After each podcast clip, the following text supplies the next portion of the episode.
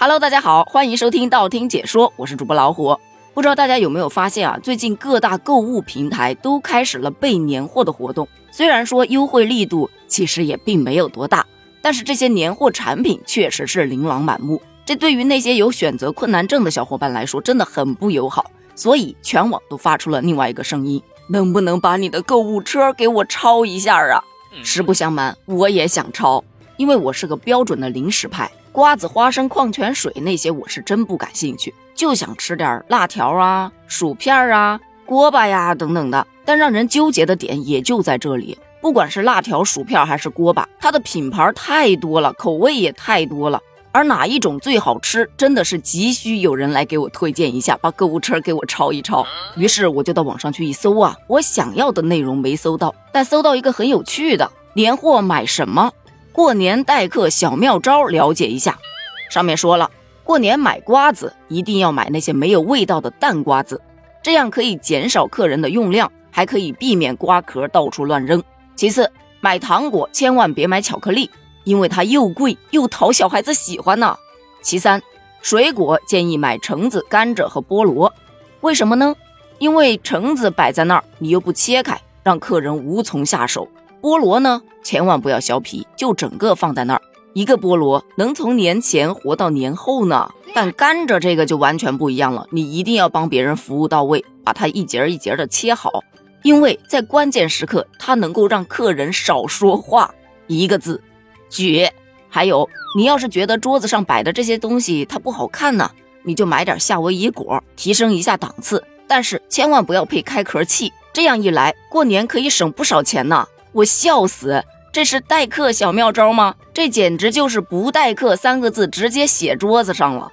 亲，这边建议这个年就不要过了吧。说到过年呢，我们这儿的习俗真的就是，如果到谁家去，桌子上没点年货，丢面子事小，以后这亲戚可能都走不动了。犹记得在我小的时候，第一次接触到九星糖是在我姨妈家，就那九星糖。放到嘴里，轻轻那么一咬，中间居然是空的，而且还在往外面流糖水。你知道那种惊喜的感觉吗？从那以后，去我姨妈家拜年，我总是起得最早、最积极的。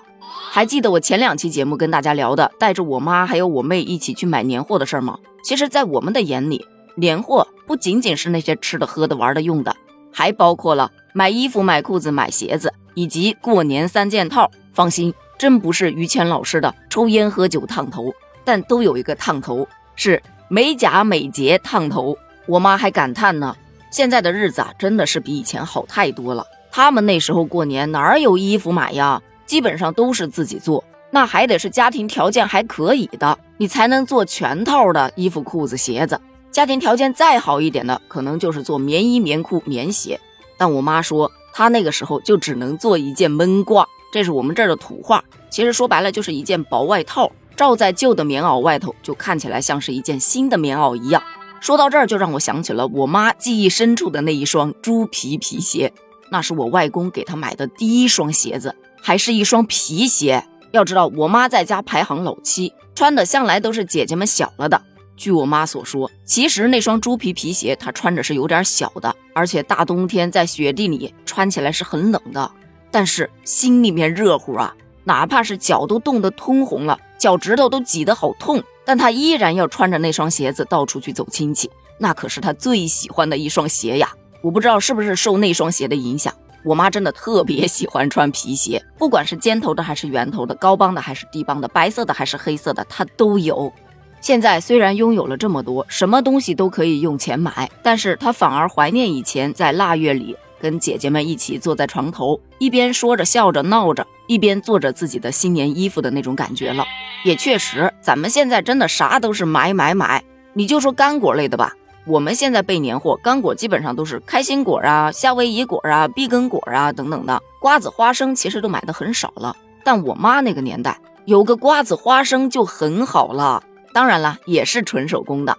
炒花生、炒瓜子、炒蚕豆，特别是炒出来不像现在的啊，都白糊了的。他们那时候炒出来的，上面可能还糊了一点点，但就是那一点焦糊味儿，它特别的香。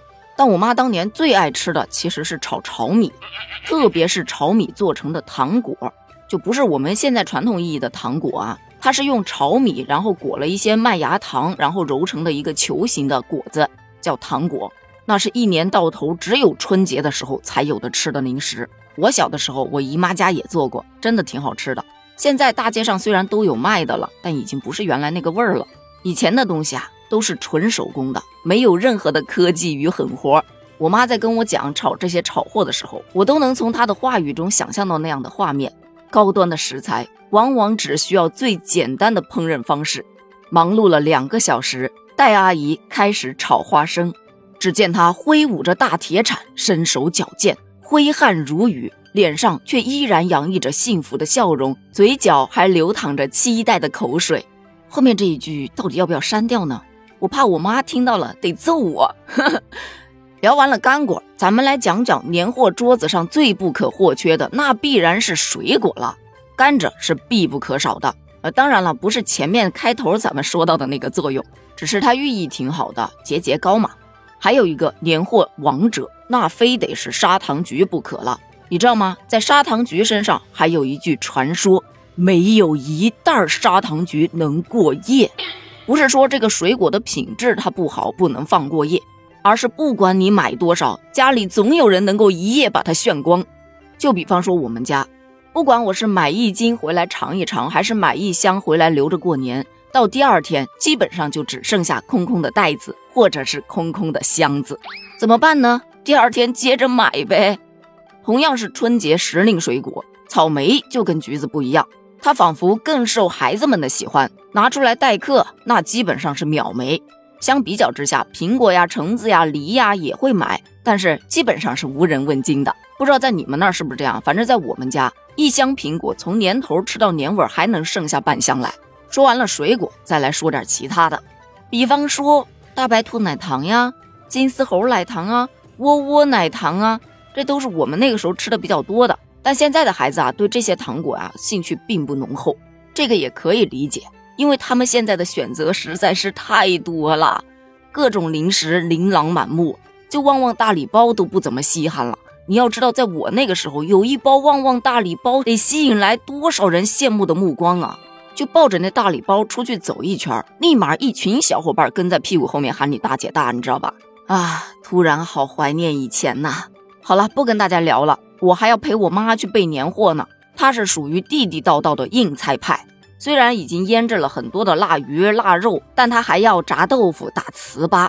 离过年还只剩下十几天了，留给大家备年货的时间不多啦。在节目的最后，再呼吁一下。你的年货清单里有什么特别好吃的东西？记得一定要留言告诉我，先谢为敬。评论区见哦，拜拜。